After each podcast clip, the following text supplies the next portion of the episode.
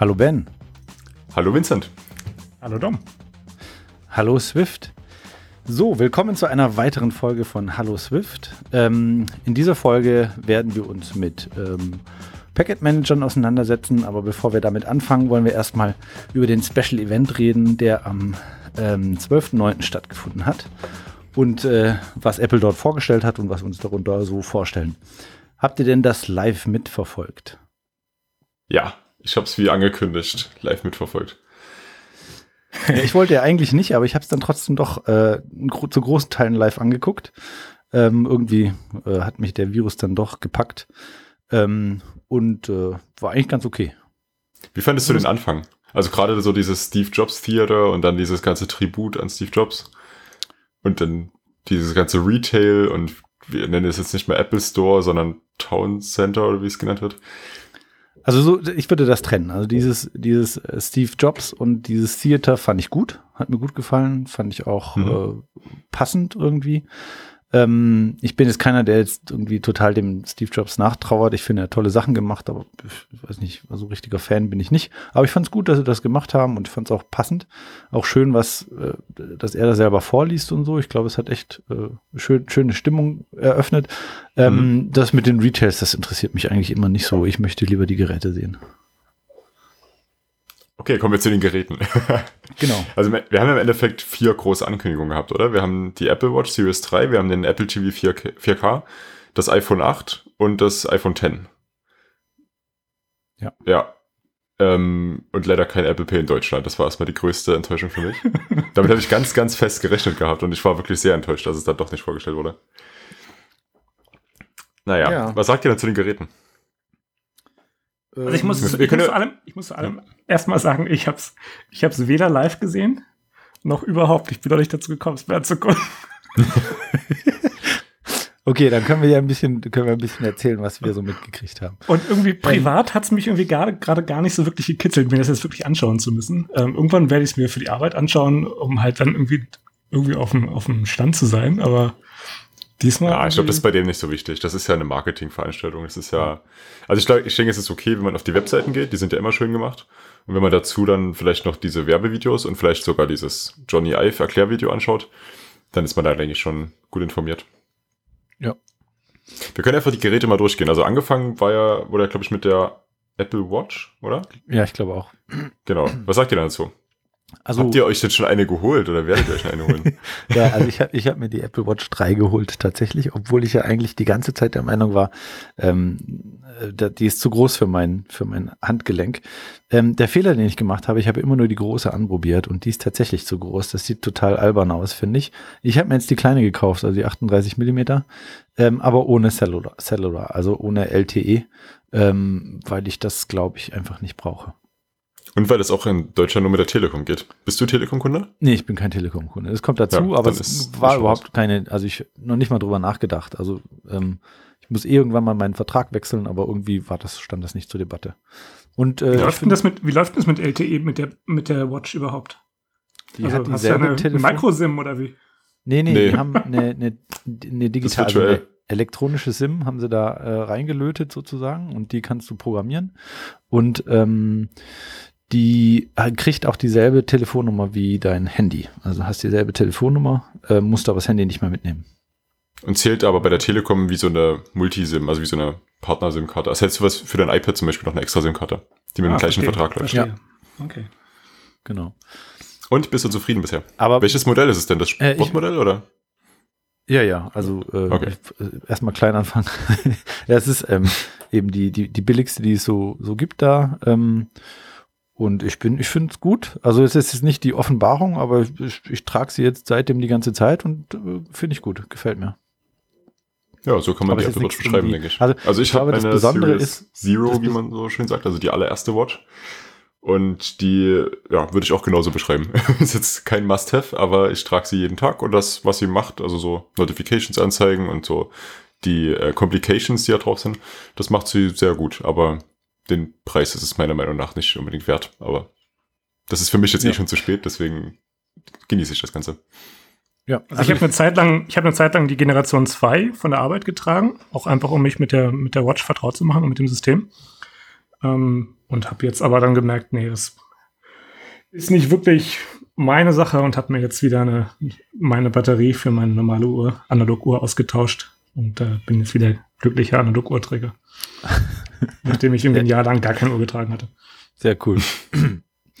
ja, also ich, ich bin zufrieden. Ähm, die Cellular würde ich aber nicht kaufen, äh, glaube ich. Äh, jetzt noch nicht. Vielleicht irgendwann, wenn die. Also ich habe gelesen, dass Cellular, wenn du das äh, äh LTE benutzt, äh, hast du eine Stunde Redezeit, dann ist die Uhr leer. Ähm, ja, aber das, also ich finde, dass diese, diese Uhr und dass da drin ein Funkmodul drin ist und das, das finde ich unglaublich. Also technisch gesehen ist das wirklich unglaublich, was die da geschafft haben. Mhm. Und ich denke, eine Stunde Batterielaufzeit für dieses kleine Gerät, also ich kann mir gar nicht vorstellen, wie groß der Akku in diesem Mini-Ding drin wirklich ist. Ja, und dafür ist das wirklich gut, auch wenn es weniger praktikabel ist, natürlich, klar. Ja. Aber gehen wir mal weiter. Was gab es denn noch? Wir hatten noch ein Apple TV. Genau, da habe ich auch schon einen. ähm, ja, also der Apple TV, der kann jetzt 4K und HDR und Apple hat uns ja verkauft, dass wenn das gerade von Apple erfunden wurde. Ähm, ja, ist halt Standard, ne? Also ich denke, da hat sich ja jeder schon drüber aufgeregt, dass der originale Apple TV vierte Generation ist das ja. Ist ja auch das Coole, es gibt jetzt den Apple TV 4G und 4K, die jetzt direkt aufeinander folgen. Super Geschichte. Ja, also wie gesagt, ich habe den 4G, ich bin mit dem sehr zufrieden. Ich habe eh keinen 4K-Fernseher und auch keinen HDR-fähigen Fernseher, deswegen ähm, ist es das für mich egal. Ich spiele keine Spiele drauf, deswegen ist der bessere Prozessor für mich egal ja, also für mich kein Weltveränderer. Aber ich, was, was machst du denn? Du, du Netflix auf dem Ding oder schaust du Fernsehen? Ja, zum größten Teil Netflix, aber ansonsten halt auch so andere Media-Apps, also YouTube, ARD, so. ZDF, WWDC. Aber Im Endeffekt einfach nur ein größerer Bildschirm für viele Dinge. Ja. Aber ich, ja. ich finde, ich finde, man, man, man kann schon zusammenfassend sagen, es war mal Zeit. Also Apple musste diesen Schritt irgendwann gehen und es ist gut, wenn sie ihn jetzt gehen und die Geräte kommen und sowas und dann ist es auch gut. Also gerade dieses, dieses sie haben so ein Beispielspiel gezeigt und das sah schon sehr cool aus. Ähm, also wenn das wirklich äh, mit einer guten Auflösung auf dem Ding läuft, dann ist das schon, ist das schon eine, eine gute Sache, glaube ich. Also ich muss sagen, die hätten das halt schon von Anfang an machen sollen. Der Fire TV von Amazon kam ja von Anfang, also nicht von Anfang an, aber der kam, glaube ich, sogar noch vor dem Apple TV 4. Generation mit 4K raus. Und ja, also kam jetzt für mich einfach zu spät, finde ich. Es hätte einfach von Anfang an so kommen müssen. Und es gibt halt auch so, also für mich war das irgendwie zu wenig. Also ich finde so ein neuer Apple TV, das, das ist cool, aber es fehlte irgendwie so dieses, wow, krass. Und da hätten sie zum Beispiel was mit AR-Kit machen können. Die hätten halt so eine Kinect oder sowas dazu mit vorstellen können. Was halt so richtig krass mit AR-Kit coole Dinge machen kann. Das hätte das mich schon auf den Hocker gehauen. Ja, stimmt. So was schön, schöne Weiterentwicklung. Und ich denke, für viele, gerade für Leute, die so einen 4K-Fernseher haben, ist das mit Sicherheit eine sehr sinnvolle Anschaffung. Ja. Ja. Für mich ist weniger. Okay, dann ging's los mit ähm, dem iPhone 8. Ja, da war ich auch sehr enttäuscht. Also ich jetzt im Nachhinein ist ein tolles Gerät. Ich habe es auch mal angeschaut, aber ich war am Anfang enttäuscht, weil ich gedacht habe, dass die Leaks, die man vorher gesehen hat, dass die das iPhone 8 sind und dass dieses iPhone X, was man ja vorher so gesehen hat, dass das äh, halt so eine besondere Gold- oder Keramik oder sowas Edition ist.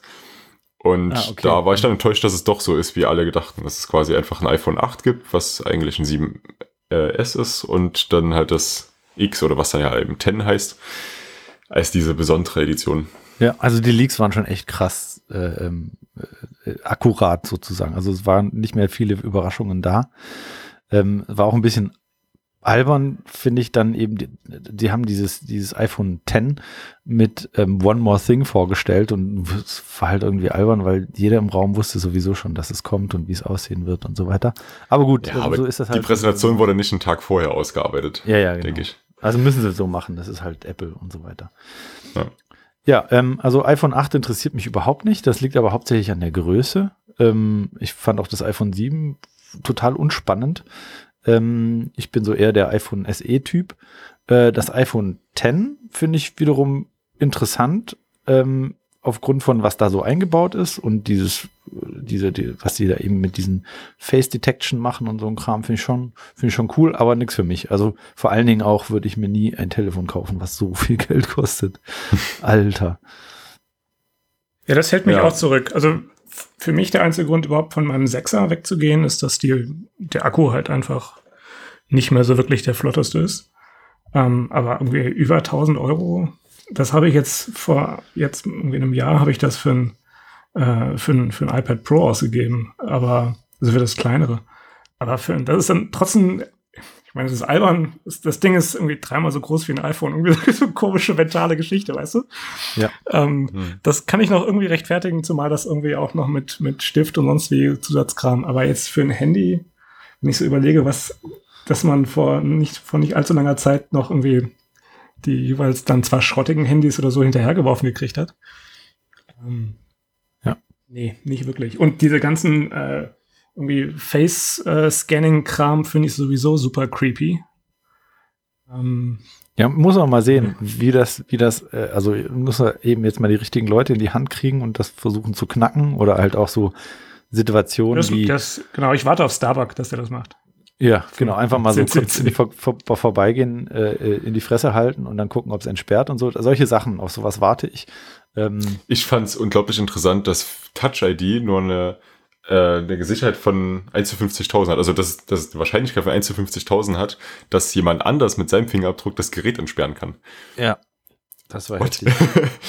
das, das wurde das erste Mal so kommuniziert, glaube ich. Ja, Und ja, dieses um, Face ID um hat auch, also diese 1 zu 50.000 klingt erstmal sehr unwahrscheinlich, zumal man ja, glaube ich, nur dreimal versuchen darf.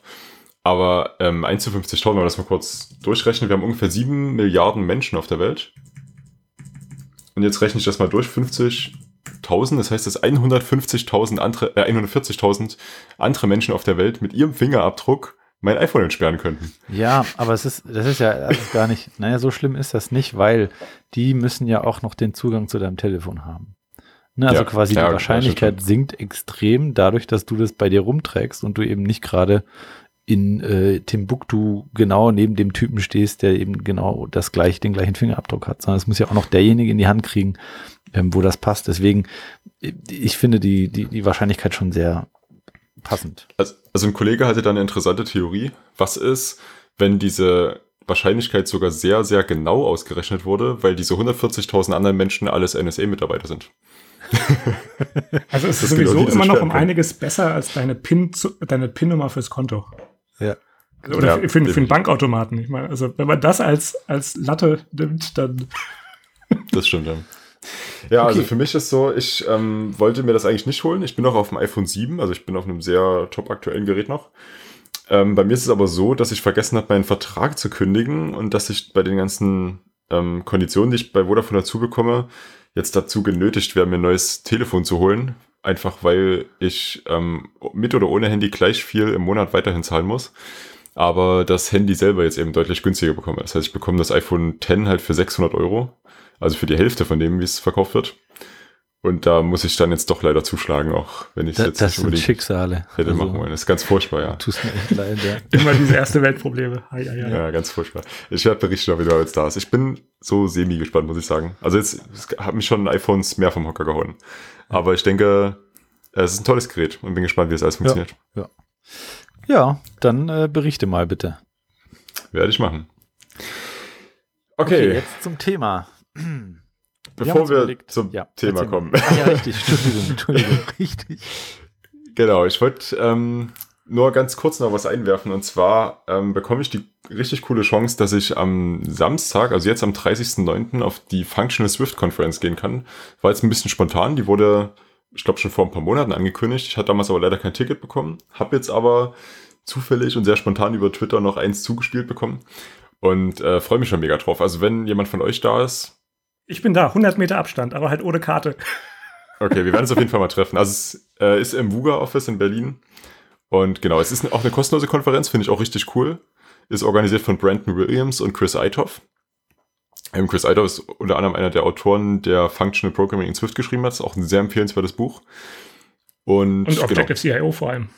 Ja, na klar, Objective-C.io ja. als, als den Blog und dann gibt es ja auch mehr Bücher noch. Aber also, dieses Functional Programming in Swift passt eben zu der Functional Swift Conference, deswegen habe ich es gerade mit erwähnt. Ja, es, es passt sogar noch etwas. Ihr kennt bestimmt Swift Talk. Das ist ja dieses Format von Chris Eithoff und äh, Florian. Florian Kugler. Genau. genau. Ähm, das gibt es jetzt auch für Functional Programming und zwar genau von diesem Brandon, wie heißt er? Brandon Williams? Brandon so? Williams. Der Brandon Williams, der hat es übrigens vorher schon organisiert. Das ist bisher, das gibt es schon seit 2014 und war vorher aber in Brooklyn, beziehungsweise einmal in Budapest, sehe ich gerade. Mhm. Aber auf jeden Fall hat er eben jetzt auch so ein Format wie Swift Talk, wo man sich eben dann ähm, die, die Videos angucken kann und wahrscheinlich ein ähnliches Bezahlmodell wie auf Swift Talk. War der nicht auch auf der UI-Conf? Ja, war er. Das ist eine Kollege, ne? Genau, das war der, der Talk, also er war ja vorher bei Kickstarter, da ist er jetzt nicht mehr. Ähm, Ach, der ist das. Ja, Ja. cool, cool. ja, genau. Hatte ich, ich hatte gar kein, kein Gesicht gerade, aber stimmt, der ist cool, ja. Ja. Und die machen ja auch selber sehr viel mit Functional Programming bei Kickstarter. Genau, genau. Okay, genau. Also ich wollte es bloß kurz anbringen, wenn ihr da seid, wenn ihr in Berlin seid. Ich bin, äh, ich fahre früh rein und dann auch im frühen Abend schon wieder los. Aber trotzdem, falls ihr irgendwie da seid, sagt ihr einfach Bescheid. Ich glaube, ich werde einfach mal äh, vorbeischauen und vielleicht mit etwas Glück ergibt sich ja irgendwas. Ja, bestimmt. Eine Krankheit oder sowas, die sich ergibt spontan. Und dann. Ich denke, ich denk, dass sich wirklich viele angemeldet haben und das dann einfach vergessen haben, weil Gerade weil es Ja. kostenlos ist, ne? Ich Ja, nehme genau. den falschen Bart mit und Okay, jetzt zum Thema. Du darfst anfangen. Dom, Ich, ja ich darf ja, ja, also ich wollte einfach nur quasi das Thema einleiten und zwar werden wir jetzt oder haben wir vor, über Dependency Management Systeme zu sprechen, wie zum Beispiel CocoaPods, Carthage ähm, und äh, Ruby Gems. Ruby, die auch gerne ähm, und vor allen Dingen eben den Swift Package Manager. Ähm, bevor wir zum Thema kommen, würde ich gerne noch mal auf einen, also ist schon zum Thema, aber ich würde gerne noch auf einen anderen Podcast verlinken. Und zwar The Manifest ist auch mit in den Shownotes verlinkt. Ähm, da geht es nämlich genau um dieses Thema. Da gibt es bisher nur drei Folgen. Die sind aber alle sehr hörenswert. Die erste war über Homebrew, dann über CocoaPods und dann äh, über Ruby Gems. Und das sind jeweils auch die Main, Main Maintainer, die, keine Ahnung, welche aus dem Core Maintainer Team quasi. Ähm, ist sehr interessant. Vor allem, da geht es auch so um die Historie, wie das entstanden ist, wie es vorher war, warum man sich dazu entschieden hat, das so zu machen. Und ähm, da das alles in Anführungszeichen historische Systeme sind, eben auch so, ob es da auch Fehlentscheidungen gab und wie es dazu kam, ist immer sehr interessant. Ja, guter Tipp, muss ich mir an anhören. Ja, ähm, erstmal. Schon interessant, womit man so einen Podcast füllen kann. Ne? Wir machen einen Podcast zum Thema Dependency Management, aber es geht halt dann doch, weil es einfach so ein so eine bunte Mischung ist. Ne? Hätte man jetzt sich vielleicht vor ein paar Jahren noch nicht so gedacht, dass das mal. Ja, vor allem, weil es so riesig Podcast ist. Die, die Projekte sind ja riesig, die da, also wenn du jetzt gerade mal CocoaPods dir anguckst, das ist ja ein Wahnsinns, Wahnsinnskonstrukt. Ja, und das ist, Ähm. glaube ich, noch nicht mal das Größte von denen, die du gerade aufgezählt hast. Ja. Ja, also wir können ja einfach mal mit CocoaPods anfangen. Ähm, äh, CocoaPods war, glaube ich, mitunter einer der ersten so auf iOS, also zumindest einer der ersten großen. Vor, vorher wusste ich nicht, dass da ein ander- anderer gewesen wäre. Ähm, und äh, was die gemacht haben, ist, sie haben eben äh, das Ganze in Ruby geschrieben, dass man ähm, ein, ein File anlegen kann, wo man ähm, reinschreibt, welche, welches Paket man dazu haben möchte, welche, welche Abhängigkeit. Und da wurde dann ein, ein Workspace gebaut durch, die, durch das Programm CocoaPods. Ähm, und in diesem Workspace wurden dann eben diese Abhängigkeiten reingelinkt, die Pods, nennt man das bei CocoaPods. Ähm, das ist aber nicht das Einzige, daraus hat sich noch viel mehr entwickelt. Die haben dann eine ganze Seite aufgebaut, wo man dann auch Pakete entdecken konnte und suchen konnte und angucken konnte, wie viele Apps die schon ähm, äh, betreiben, also wie, in wie vielen Apps die schon eingebaut sind. Also sie haben so ein ganzes, ganzes System drumherum gebaut, ähm, um diese Pakete, ähm, wo man sie auch entdecken konnte und so. Also ich glaube, was ganz wichtig ist bei CocoaPods ist, dass die ähm, zentralisiert die ganzen Paketinformationen sammeln und die nutzen dafür GitHub. Also die haben dann ein Repository bei GitHub, wo theoretisch eben jeder seine sogenannte Pod-Spec einreichen kann oder zumindest eine, ähm, eine Version davon, die in, in JSON drin ist. Ähm, und das ist, denke ich, was Besonderes, weil ich glaube, die anderen waren zum größten Teil eher dezentral. Ja, vor allen Dingen führte das ja auch irgendwann mal zu einem Problem ähm, auf, auf GitHub. Ne? Also quasi, d- die sind dann an eine Grenze gestoßen, wo GitHub einfach das nicht mehr handeln konnte. Das passiert immer wieder, ja. Weil das Mhm. ist ein riesen Repository. Ganz, ganz viele Leute greifen immer wieder darauf zu. Und GitHub hat ja aber so von sich aus immer gesagt, dass die Open Source unterstützen und das machen sie auch. Und dass die da, also die, die bewegen wirklich alles. Und da ist CocoaPods auch nicht der einzige Paketmanager. Kommen wir Ja. dann sicher nochmal zu dem anderen. Sie haben vor allem aber auch irgendwie eine API zum. Ähm, Sie haben natürlich immer versucht, dass wenn du die, den, die, dieses Specs-Repo ist ja so gigantisch groß. Ähm, das, also der, der Index von denen quasi. Und um zu verhindern, dass du jedes Mal das Specs-Repo komplett neu runterladen musst, machen sie natürlich so ein Delta. Ähm, Update quasi oder Download und haben da aber irgendwie eine sehr ineffiziente Variante von genutzt. Also die sind dann irgendwann ähm, irgendwann haben sie dann mit, mit den GitHub-Leuten zusammengearbeitet und haben das dann abgeändert auf eine etwas effizientere, also von Seiten von, von, von GitHub. Und dann hat es sich wieder einigermaßen gelegt. Was sie sonst noch aber machen, was ich auch noch sehr cool finde, ist, dass sie ja auch dann die, ihr zentrales Repo genutzt haben, um gleichermaßen auch ein Repo von Dokumentation draus zu machen, ne? sodass du dann zum Beispiel mit, sofern du das Dash-App benutzt, dann auch für jegliche CocoaPods ähm, die Dokumentation in Dash-App äh, auswählen kannst. Das ist auch, finde ich, sehr, ja. sehr cool. Also es ist, so wie, so wie ihr schon sagtet, ist das weitaus mehr ähm, als einfach nur jetzt ein, ein zentrales Verzeichnis von, ähm, von Dependencies. Und du siehst auch auf, also du kannst dir für die verschiedenen ähm, äh, Dependencies auch anschauen, wie oft die irgendwo installiert wurden. Ähm, und also in wie vielen Apps und irgendwie wie viele Downloads du insgesamt hattest und so weiter und so fort. Ja, das, stimmt. Das ist auch ein bisschen inspiriert von, von Ruby Gems. Und ähm, was du gerade meintest, die nutzen doch ganz einfach Git dafür, oder? Also man hat auch immer eine Kopie von dem Spec Repository auf seinem Rechner und dann macht man Git Fetch und Git Pull und dann, oder? Irgendwas, ich, ich müsste mal, müsste mal in den, gab damals so ein großes, äh, hitzig äh, debattiertes Issue dazu. Und da also ich, meine ich, das nachgelesen zu haben. Hm. Was, was sie auf jeden Fall geändert haben, also vielleicht ganz kurz zur Erklärung, man hat eben, um die ganzen Dependencies zu erklären, eben so ein Pod-File, das hat es ja vorhin schon erklärt, dass man eben seine Dependencies da drin hat, auch zu welchem Target die gehören. Und dann führt man eben ein Pod-Install aus als Command auf dem Terminal. Und da wurde es früher immer so gemacht, dass bei Pod-Install als erstes das Master-Repo aktualisiert wurde, damit man die aktuellen Versionen von allem hat. Und das konnte man ähm, per, also konnte man opt-outen, also man konnte es eben explizit ausschalten. Aber das ist jetzt umgekehrt. Also jetzt ist es explizit aus, äh, Entschuldigung, implizit aus, man muss es explizit anschalten. Das ist vielleicht was, was da GitHub ein bisschen entlastet. Weil jetzt eben nicht bei jedem Pod-Install erstmal das Master Repo nochmal Das kann in der Tat sein, ja. Die Details habe ich nicht mehr so genau im Kopf. Ich bin, ich nutze selber keine Robopods, deswegen habe ich das nur so, ich weiß es, irgendwann ist es mal auf Twitter verlinkt worden oder so, da bin ich drüber, drüber gestolpert. Ja. Ähm, ich habe übrigens ein Tool für CocoaPods. Äh, falls jemand von euch Alfred nutzt, das ist so, ein, so, ein, so eine Art äh, Spotlight. Wie ist das? Spotlight, Spotlight, genau, Ersatz. Ähm, bloß, dass man da eben auch kleine Tools mit drin laufen lassen kann. Und ich habe da ein Tool geschrieben, was eben so eine Pod-Search, also eine Suche nach CocoaPods erlaubt, wo man dann auch direkt zum Beispiel die Dokumentation aufrufen kann oder sich die Syntax für das Pod-File generieren lassen kann und sowas. Ist mit in den hm. Show Notes verlinkt. Quasi ja, cool. Apodidee nur in nur für, für. Äh, und für Alfred vor allem, weil Apollo ist ja ein Terminal-Tool. Ja. Ist, ey, das verlinke ja, ich jetzt das, auch Das, das gibt dann 10 Nerdpunkte Abzug. Wir verlinken. Wir hatten es, glaube ich, schon mal erwähnt als Pick, aber wir verlinken es mal mit. Ja. Genau. Ich glaube, vor, beim vorletzten Mal. Ja. Ja, okay, auf, okay. auf, auf Kilian äh, komme ich später, glaube ich, noch. Das wird sich gar nicht verhindern lassen. Den müssen wir auch mal wieder mit in die Show holen. Verhindern lassen, so sollte das gar nicht, so sollte das gar nicht anhören. okay, ja, also du nutzt quasi CocoaPods gar nicht. Wir nutzen CocoaPods relativ intensiv oder sehr intensiv. Wir haben da viel zu viele Dependencies noch mit drin. Und Dom, von dir weiß ich, du bist ja gar nicht so der Fan davon.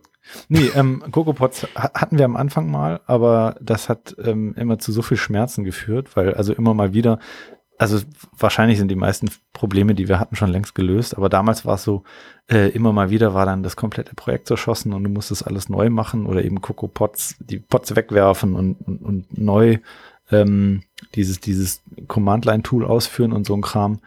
Ähm, und, und dann haben wir sowieso, weil wir wenig äh, Dependencies hatten, haben wir gesagt, das machen wir, das klöppeln wir von der Hand rein, dann haben wir sowieso weniger Arbeit und das ist das, was wir gemacht haben ähm, auf der Arbeit. Äh, und, und privat, wenn ich mal was brauche, dann benutze ich eher Carthage, weil ich äh, ungerne in, in so ähm, Workspaces arbeite. Ich möchte lieber eigentlich ein, ein Xcode-Projekt haben.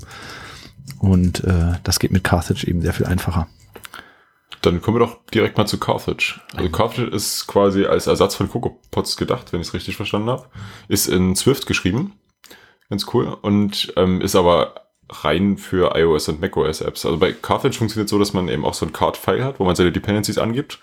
Dann ähm, hat man Carthage Update, was dann die Repositories runterlädt und baut. Also der guckt dann quasi nach Xcode-Projektdateien und baut dann die ganzen Framework-Schemes.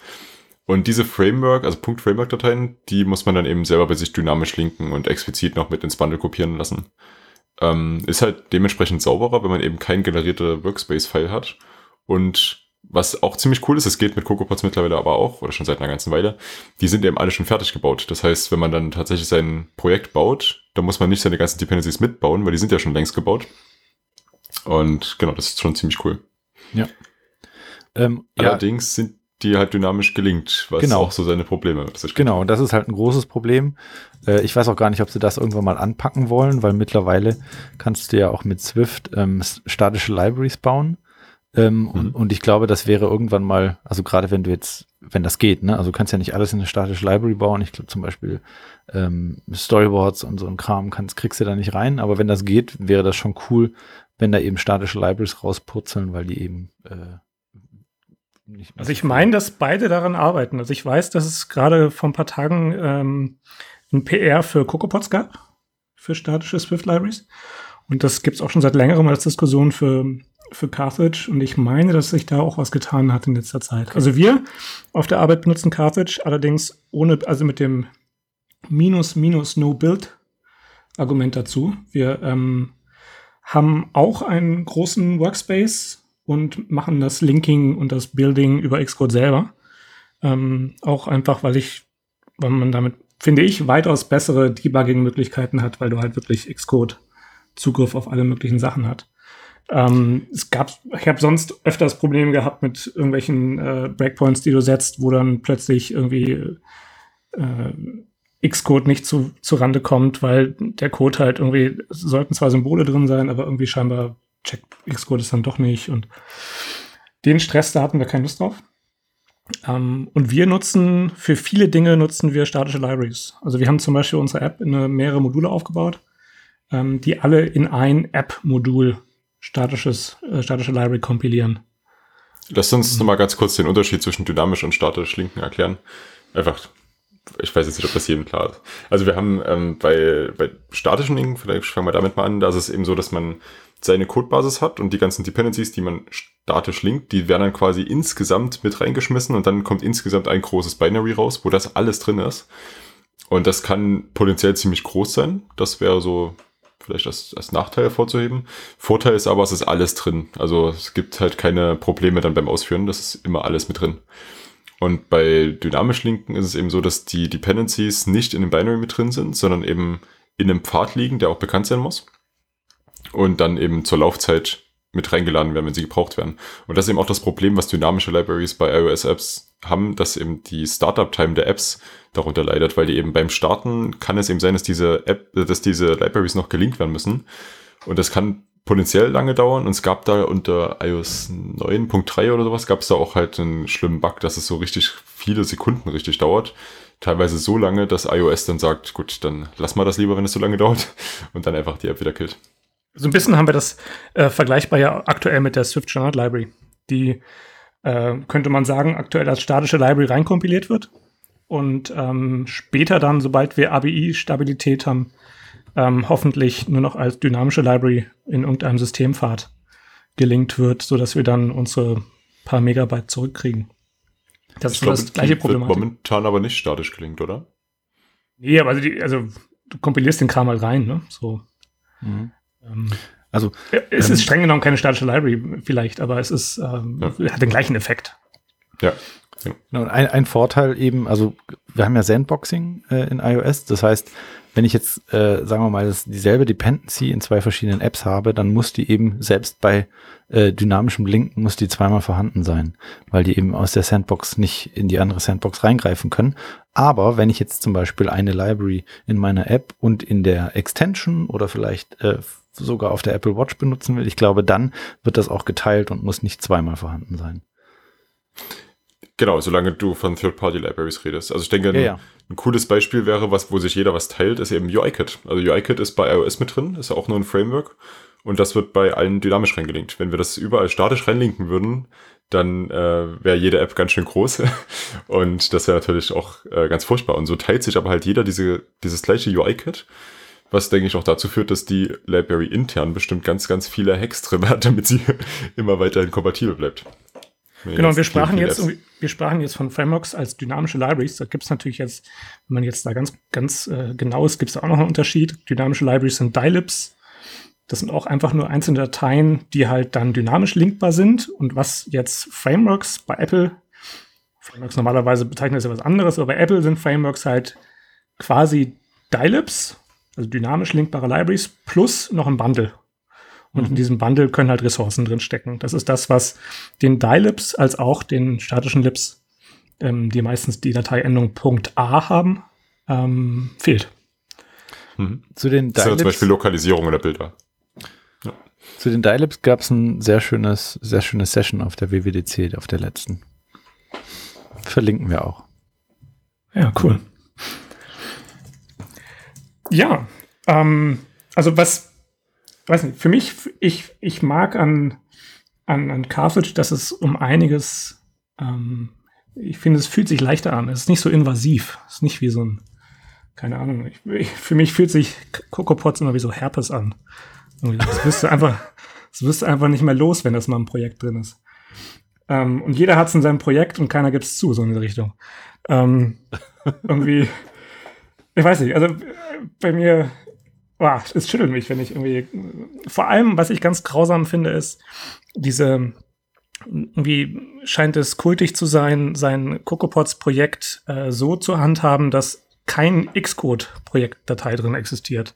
Und am besten nur irgendwelche Ordner mit den Swift-Dateien, äh, am besten noch auf irgendeine wilde Art und Weise ähm, so weit wie möglich von dem eigentlichen Standard ähm, äh, äh Ordnung entfernt so dass man es dann jemand Dritten, der sagt, hey, das Projekt ist cool, ich würde das gerne nutzen, aber ich habe, ich will keinen CocoaPods, ich will Carthage oder was auch immer, ähm, dass man es der Person so schwierig wie möglich macht, das für sich nutzbar zu machen. Das finde ich, finde ich ganz unangenehm. Finde ich, ich weiß nicht, also ich habe vor kurzem mal geguckt, ob das irgendwie die Standardausführung äh, von CocoaPods ist, aber nee, die macht das nicht. Also irgendwie scheint es da, ich weiß nicht, wieso man sich so einen Aufwand macht, ähm, im Endeffekt ein Arsch zu sein. Also ein Arsch allen anderen gegenüber, die kein CocoaPods nutzen wollen. Ähm, ohne für mich ersichtliche Vorteile. Also ich fühle mich da direkt angesprochen. Ich habe ein Projekt, was ähm, Swift du Package Arsch. Manager und CocoaPods ähm, kompatibel ist, aber nicht Carthage kompatibel. Und das hat den Grund, dass, ähm, also bei, vielleicht erstmal kurz, wie man eben so eine Library aufbaut. Also bei CocoaPods hat man eine Podspec, das ist eine Ruby-Datei. Ist auch nochmal ein interessantes Thema, können wir gleich mal drüber sprechen. Ähm, ist eine Ruby-Datei, wo man eben drin beschreibt, wo die Dateien sind, die gebaut werden sollen. Und dann auch noch so was wie, wie heißt das Ding, was, was ist die Version, wie ist eine Beschreibung dafür. Und aber vor allem eben, wo liegen die Dateien und auch wo liegen die Ressourcen. Und das tatsächliche Bauen und Linken und sowas, das überlässt man alles CocoaPods auf dem Client-Rechner. Und ähm, genau, so, und beim Swift Package Manager ist es relativ ähnlich. Man hat auch so eine Manifestdatei, die ist äh, halt, ähm, wie es bei CocoaPods mit der Podspec in Ruby ist es beim Swift Package Manager eine Swift-Datei. Ähm, ähnliches Problem. Auf jeden Fall beschreibt man da genauso, wie heißt das Ding, wie ist die Version, was sind die Dependencies und welche Version brauchen die und wo liegen die Dateien. Nee, das muss man gar nicht beschreiben. Bei Swift Package Manager ist das ja relativ fest vorgegeben. Es muss eben ein Sources oder SRC oder sowas Ordner sein. Und dann baut er die automatisch.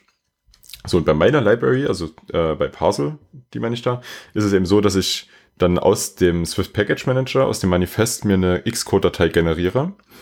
Und die will ich aber nicht mitcommitten, weil das eine ganz furchtbare, furchtbar lesbare Datei ist, die sich potenziell immer wieder ändert, wenn ich die, weil ich die jedes Mal neu generiere. Und CocoaPods braucht das auch nicht, weil bei CocoaPods kann ich auch in einem Post-Install-Script in dem Ruby einfach angeben, dass das blöde Ding generiert werden soll. Bei Carthage geht das nicht, da gibt's diese Möglichkeit gar nicht. Da gibt es nämlich kein Post- oder Pre-Install-Skript. Ja, das stimmt. Ja gut, also ja, also mein Argument ist halt, solange Apple da nichts Brauchbares hat, ähm, weiß nicht, ähm, habe ich immer so ein bisschen Zweifel daran, ob es sinnvoll ist, das Rad neu zu erfinden oder halt irgendwie jetzt so ähm, zu versuchen, irgendwie, ähm, ja, ich weiß nicht, also die, die quasi sich, also gegen den Strom zu laufen in vielen Dingen. Ähm, also so wie, wie CocoaPods dann großteils einfach gefühlt alles umbaut. Aber genau genommen, also das, was Apple jetzt baut, Swift Package Manager, das soll ja schon so der Ersatz für das beides werden. Also soll ja früher oder später dann auch für Xcode eingesetzt werden können. Oder für iOS und macOS-Projekte genauso. Und die gehen eigentlich einen sehr ähnlichen Weg wie CocoaPods. Also die haben auch eine Manifestdatei, die in einer Programmiersprache geschrieben ist, also eine richtigen, die man programmieren kann. Und die haben einen Ordner, wo einfach nur Dateien drin sind. Und die Projektdateien, jetzt kommt's, also die Xcode-Projektdateien oder die Xcode-Workspaces werden generiert. Ist, ja, sehe ich als Übergangslösung. Also ich, wie gesagt, ich, aktuell finde ich es, aktuell finde ich es doof, ähm, keine Xcode-Projektdatei äh, zu haben. Viele haben das ja, weil viele haben ja dann doch irgendwie ein, ein jeweiliges, keine Ahnung, Fuba-Example-Projekt. Ähm, wo dann ja, teilweise doch wieder, wo dann teilweise doch wieder ein Framework drin ist und dann gibt es viele CocoaPods-Projekte, die dann irgendwie Carthage-Kompatibilität haben über dieses Example-Projekt, wo ich so denke, oh, was ist das denn? Ähm, naja, das wird also, übrigens mitgeneriert. Also es gibt für CocoaPods ein Template und das generiert ja eben diesen äh, interessanterweise Classes-Ordner, der ist Standard, die Podspec und ein Example-Projekt. Also das ist dann schon normal mit dabei. Ja, also im Endeffekt, ähm, CocoaPods ist ganz schön um dieses ganze Ökosystem drumherum gehackt. Ist auch schon ein ganzes Stück älter als Carthage. Und was ich interessant finde, also ich will jetzt nichts aus dem, dem Manifest ähm, vorwegnehmen, was ihr euch das anhören wollt, aber das eine vielleicht, ähm, die CocoaPods-Macher treffen sich jedes Jahr mit den Xcode-Leuten zur WWDC und haben dort eben so ein State of the Union, wo sie sich zusammentreffen und dann wird halt so besprochen, wie so aktuell alles aussieht. Und es ist auch so, dass die, also jetzt nicht nur die Xcode-Leute, aber die ganzen Developer-Tools-Leute bei Apple auch tatsächlich die ganze Zeit eben darauf achten, dass die jetzt bei CocoaPods nichts grundlegend kaputt machen, weil das einfach so viele Leute nutzen. Krass. Ja, das ist interessant. Und durchaus sinnvoll. Ja. Ja, aber hätte ich jetzt von Apple nicht so erwartet. Nee, ist aber cool, ja. Cool. Okay, lasst uns mal ähm, noch über diesen Fakt reden, dass bei CocoaPods und Swift Package Manager die Manifest in Programmiersprachen geschrieben sind. Ich dachte bei CocoaPods nicht mehr. War das nicht? Sind die davon nicht weg? Ja, jein. Also ja, du ja. schreibst, du schreibst deine, ähm, was, Podspec ist es, ne? Nee, Podfile. Podfile? Nee, Podspec. Podspec? Nee, Podspec ist für eine Library und Podfile ist, wenn du Libraries einbindest. Ja, genau.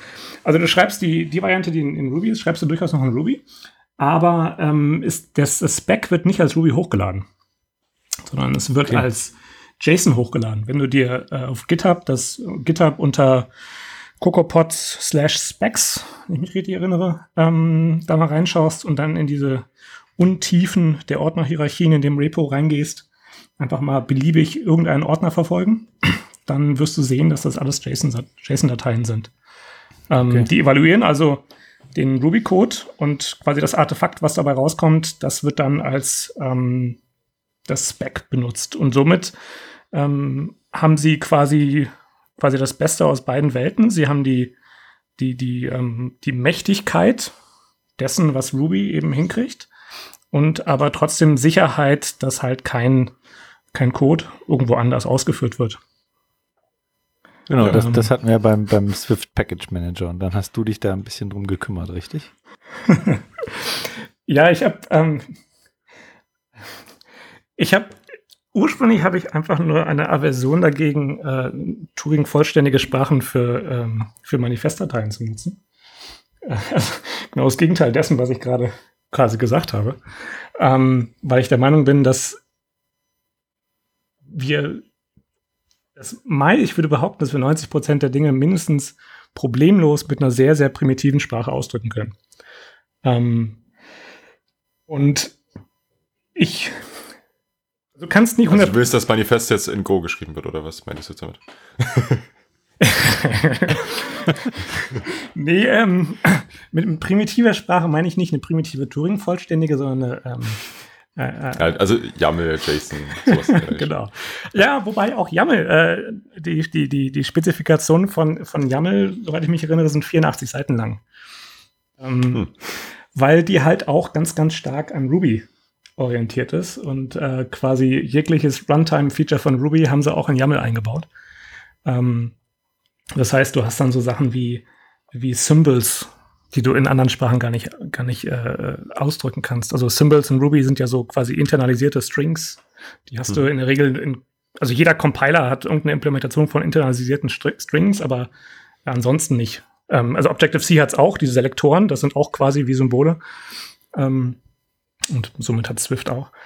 Ähm, aber also was, was, was mich einfach stört an dem äh, Package.swift ist, ähm, ich bin der Meinung, es darf nicht der Default Case, also wenn du, wenn, wenn meiner Behauptung nach 99 Prozent der Packages mit dem, mit einem ganz simplen deklarativen Sprache auskämen oder strukturierten Sprache auskämen, ähm, dann sollte nicht nur um dieses letzte Fünkchen ein Prozent abzudecken, ähm, das gesamte Manifest Turing vollständig gemacht werden.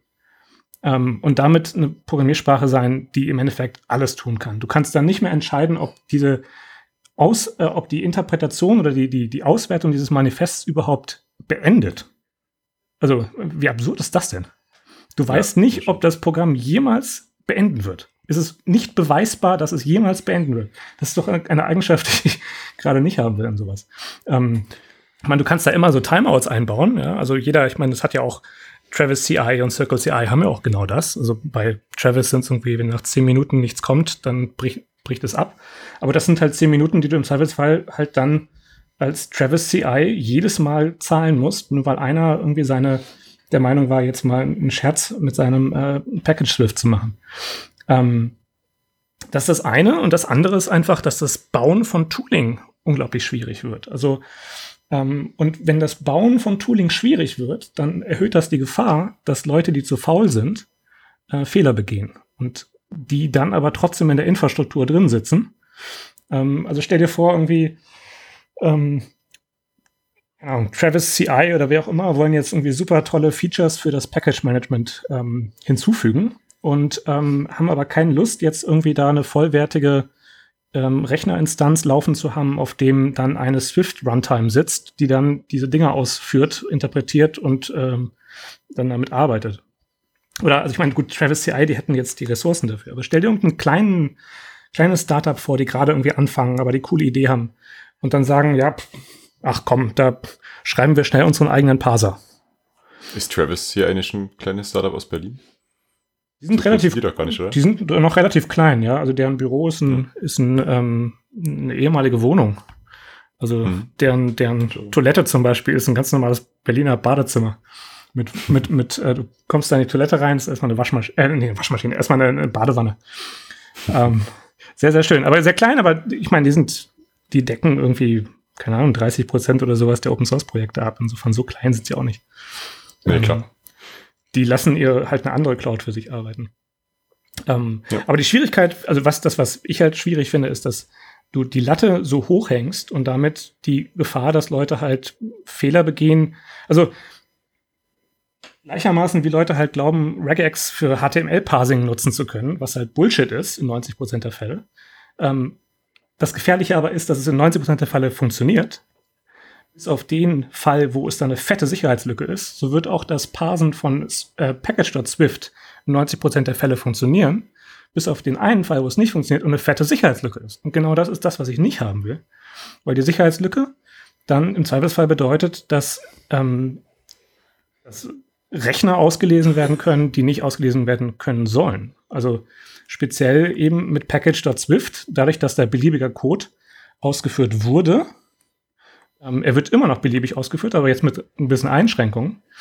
Ähm, also es war bis, bis Xcode 9 war es so, dass, X, dass der Swift Package Manager einfach die Swift-Dateien, äh, die Package.Swift-Dateien ausgeführt hat, ohne Wenn und Aber. Also nie, null Nachfragen, gar nichts. Also auch aus der Nutzer, der es ausgeführt hat. Also, also als der, der ah. Swift-Bild äh, oder Update oder was auch immer eingegeben hat. Ja, und das ist doch super geil. Dann, also kann ich als Attacker, kann ich einfach irgendwie in einem Dependency in, was weiß ich, dritter Indirektion, irgendwo da ganz unten, weil die werden ja alle rekursiv ausgeführt, ähm, tausche ich einfach bei einer Version mal ganz fix das Package-Manifest aus und ähm, kann das so bauen, dass halt die Funktion, die sonst im Manifest vorgesehen ist, um die Versionsnummer zurückzugeben, halt zwar die Versionsnummer zum Schluss zurückgibt, ähm, davor aber ähm, sich fünf Minuten Zeit lässt und man, man, weiß, Travis braucht, also lässt einem zehn Minuten Zeit, dann nehme ich vielleicht fünf davon und in der Zeit greife ich alle möglichen Daten ab, die interessant sind. Und ähm, unter anderem vielleicht irgendwelche Private Keys von Rechner, äh, von, von Programmiererrechnern. Ähm, und äh, das finde ich katastrophal. Und ähm, dann habe ich irgendwann mal gesagt, okay, pff, ähm, nachdem ich irgendwie auf, ich glaube auf dem Slack war das irgendwie da ähm, irgendwie mal darüber gesprochen hat und sagte, hier, finde ich total grausam. Ähm, ich bin dann gesagt, okay, ähm, schaust du mal nach, ob es auch wirklich so ist, bevor du hier so große Reden schwingst. Und ähm, siehe da, es ist genauso. Exakt genauso. Ähm, und dann habe ich ähm, schnell einen Exploit Proof of Concept geschrieben, der einfach ähm, mit seinen Rechten, die du ihm gibst, ähm, also mit den ganz normalen Nutzerrechten, ähm, die Passwortdatei von Safari, Passwortdatei von Chrome und die Private und Public Keys, ähm, SSH-Keys abgreift. Halleluja. Und, und auf einen externen Server schickt, den ich dann in meinem Test auf Localhost habe laufen lassen. Das war der wahrscheinlich grottigste Ruby-Code, den ich hier geschrieben habe, aber er hat funktioniert. ähm, und habe das Ding an dieses ähm, Bounty-Programm von Apple geschickt. Und dann, das war im 16. März. Zwei Tage später gab es dann den ersten Commit auf ähm, dem GitHub-Projekt, ähm, der einen ersten Fix, eine erste Sandbox hinzugefügt hat. Ein paar Tage später kam eine zweite Sandbox, da haben sie dann noch einen anderen, äh, anderen Schritt irgendwie noch in die Sandbox gepackt. Mittlerweile ist, glaube ich, alles in der Sandbox.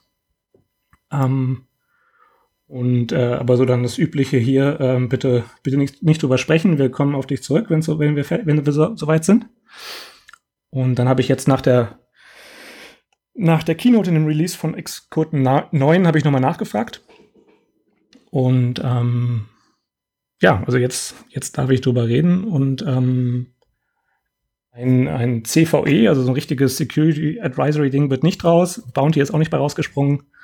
Ähm, Attribution wird rausspringen bei dem generellen Security Advisory. Ähm, aber darum ging es auch nicht. Ähm, und ja. Ja, dann sage ich mal vielen Dank. ich äh, bin immer noch der Meinung, dass Swift die falsche Wahl ist, aber immerhin ist dieses Problem jetzt nicht mehr da.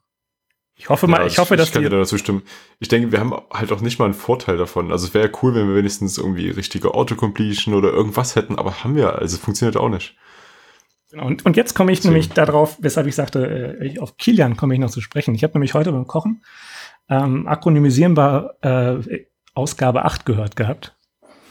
Ähm, den ist ein Podcast, der auch mit verlinkt ist. Genau, den Podcast von Kilian und, Ken und Hendrik.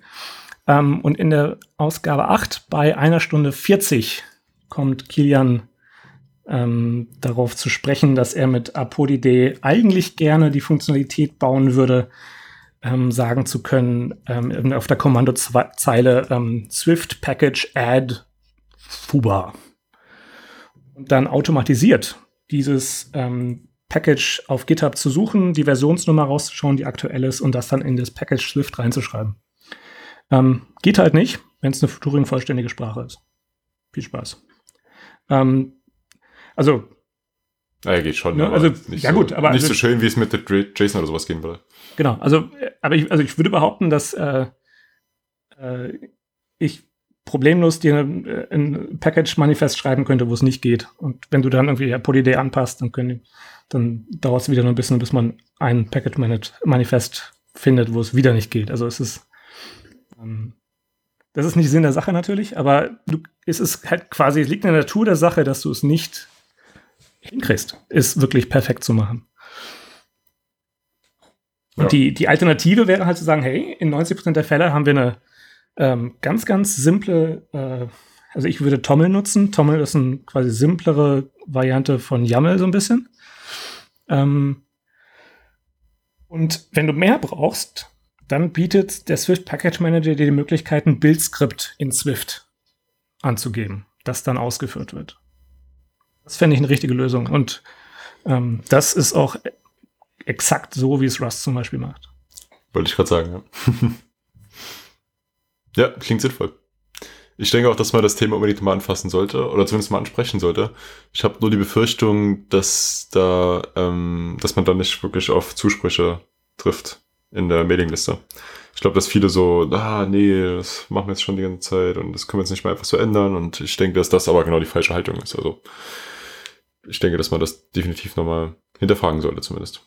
Vor allem, zumal sie ja vor nicht allzu langer Zeit nochmal so ein riesen Manifest-Manifest rausgebracht hatten, ne? Also wo sie nochmal das, das Manifest groß überarbeitet haben. Und das also in meinen Augen quasi vom Regen in die Traufe, indem sie es jetzt noch mächtiger gemacht haben. Das ist genau das Gegenteil dessen, was du in meinen Augen haben willst.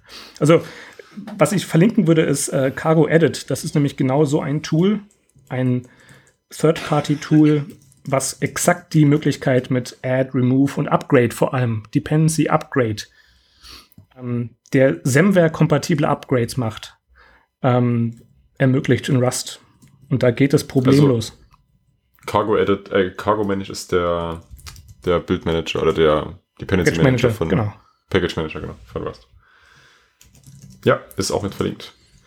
Ähm, wir sind schon wieder deutlich in der Zeit weit hinten. Wir sollten jetzt mal ähm, zum Ende kommen und dann unsere Picks vorstellen.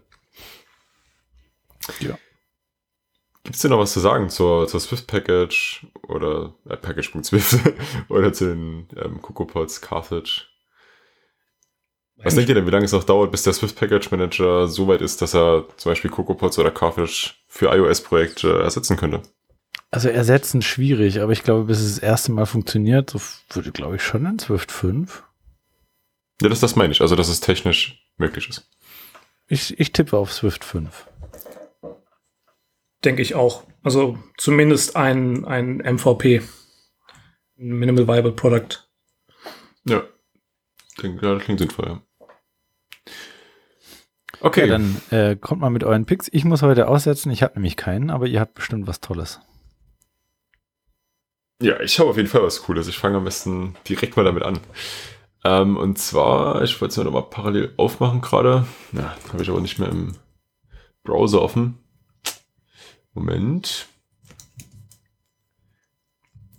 Brauche ganz kurz. Genau, ich kann mir schon mal kurz erklären. Also das Ganze heißt ähm, Detect Location, ist natürlich auch mit in den Show Notes verlinkt. Ist ein Projekt von Felix Krause.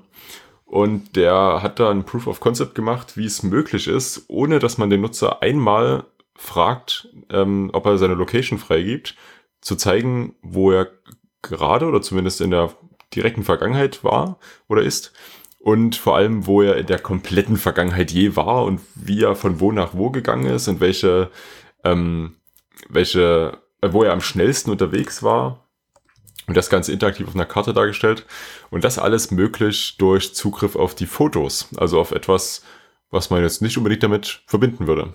Wow. Liegt aber daran, dass die iPhones, wenn sie Fotos machen, eben auch die Location mitspeichern und eben auch ganz viele andere Informationen in den Metadaten, wie zum Beispiel auch die Geschwindigkeit. Das heißt, wenn man jetzt in einem Flugzeug zum Beispiel mal ein Foto gemacht hat, was der eine oder andere sicher schon mal gemacht hat, dann steht da eben auch drin, dass man hier jetzt gerade, keine Ahnung, 800 Kilometer die Stunde unterwegs war. Und das ähm, kann man eben alles auslesen. Und das hat er eben in dieser kleinen App ja gemacht. Das ist ziemlich cool und er zeigt dem, also wenn man jetzt zum Beispiel weiß, auch man hat jetzt ähm, um diese Zeit an diesem Ort ein Foto gemacht und dann hat man um diese Zeit an dem anderen Ort ein Foto gemacht, dann kann man ja auch eine Linie dazwischen ziehen und das macht er eben auch so eine Route, die er darstellt. Also wo ist man so ungefähr lang gegangen und für Leute, die viele Fotos machen, je mehr Fotos, desto genauer ist die Route natürlich. Sehr cool. Ja, das ist wirklich sehr eindrucksvoll. Es geht so ein bisschen. Also er hat es ja gemacht, um quasi äh, bei Apple was anzustoßen, dass die das ändern. Und das finde ich halt wirklich gut. Also so ein Proof of, Proof of Concept. Also ich hoffe, er hat es ihnen vorher schon mal mitgeteilt und nicht gleich veröffentlicht. Aber wird er schon richtig gemacht haben, dass eben Apple sich bewegt und dann die Rechte anpasst, weil eigentlich willst du das nicht. Das ist halt die Frage, ne? Also so Fotos freigeben willst du ja schon, deswegen, also da gibt es ja Apps, wo das halt sehr sinnvoll ist. Vielleicht müsste man es beschränken, dass man für die Metadaten von Fotos nochmal extra nachfragt. Ich denke, dass dann viele Nutzer aber auch gar nichts damit anfangen könnten, so wie jetzt Metadaten von aber Fotos. Was ja, ist das denn? Ja, aber eigentlich möchte ich als Nutzer, ich möchte, dass gar keine App Zugriff hat, wo das Foto geschossen wurde. Also das ist wirklich, das ist ein Anwendungsfall. Ich habe das noch nie in einer App gesehen, die das gebraucht hätte. Und eigentlich. Naja, also wenn es eine App gibt, die das schön visualisiert. Also das macht ja die Fotos-App selber schon relativ schön, aber vielleicht will man sich das ja auch wirklich mit diesen Routen mal anzeigen lassen. Ja, okay, und dann, dann eben zusätzliche Berechtigung. Dann, dann das ist okay für mich. Hm. Genau, und wenn das dann, wenn Apple dann wieder die weiteren Einschränkungen macht, dann äh, bringt, äh, bringt Uber wieder ihr Update raus und tun so, als würden sie jetzt hier die super tolle Privacy ja. Äh, als, als seien sie geläutert. Ja. Also sowas von verlogen, das gibt's überhaupt nicht. Ja, wir verlinken den Tweet. ähm, dann würde ich mal mit meinem ähm, Pick anschließen. Und mein Pick ist, nennt sich Atterbench. Ist ein Mikrobenchmark ähm, Charting App. Ähm, mit einer wirklich auch, also durchaus UI, die sich sehen lassen kann, was so die, die Vielseitigkeit angeht, ähm, die dir halt ermöglicht, ähm, für deinen Code wirklich ähm, interessante und einsichtige Benchmarks machen zu können und zu sehen, wie für verschiedenste Größen deiner Daten die Performance ähm, im Zweifelsfall degradiert. Ähm, also was irgendwie, sagen wir, du hast deinen eigenen Sortierungsalgorithmus geschrieben, weil, keine Ahnung, warum auch immer. Ähm, und du willst wissen, wie das Ding eben, äh, ob das linear, quadratisch oder log-n, wie auch immer, ähm, performant ist. Und das zeigt das sehr, sehr schön, auch vor allem mit den jeweiligen Varianzen, also wie stark so da, wie die Schwankungen dort sind. Ähm, und das ist auch nicht irgendwie so zum Spaß geschrieben, sondern von dem Autor, der unter anderem auch für Objective-CIO das Buch Optimizing Collections geschrieben hat. Ähm, sehr, sehr, ein sehr, sehr cooles Buch. Ähm, speziell für eben so, so persistente Datenstrukturen, die ähm, sehr schöne ähm, ja, so Parallelisierungseigenschaften haben. Und der hat vor allem auch einen sehr interessanten Talk dazu gehalten bei der Swift Conference. Die werden wir alle äh, linken ebenfalls. Mhm. Also ich habe mir das Buch schon vor einiger Zeit gekauft, bin leider noch nicht dazu gekommen, es zu lesen, habe aber schon einige von den anderen Objective-CIO Büchern gelesen und würde das deswegen auch ohne es zu lesen jetzt schon weiterempfehlen. Mit Sicherheit super. Also das Thema klingt auch super spannend. Ja. Das Projekt sieht auch sehr cool aus. Okay, ich glaube, wir sind durch, oder? Haben wir es geschafft? Ja, puh.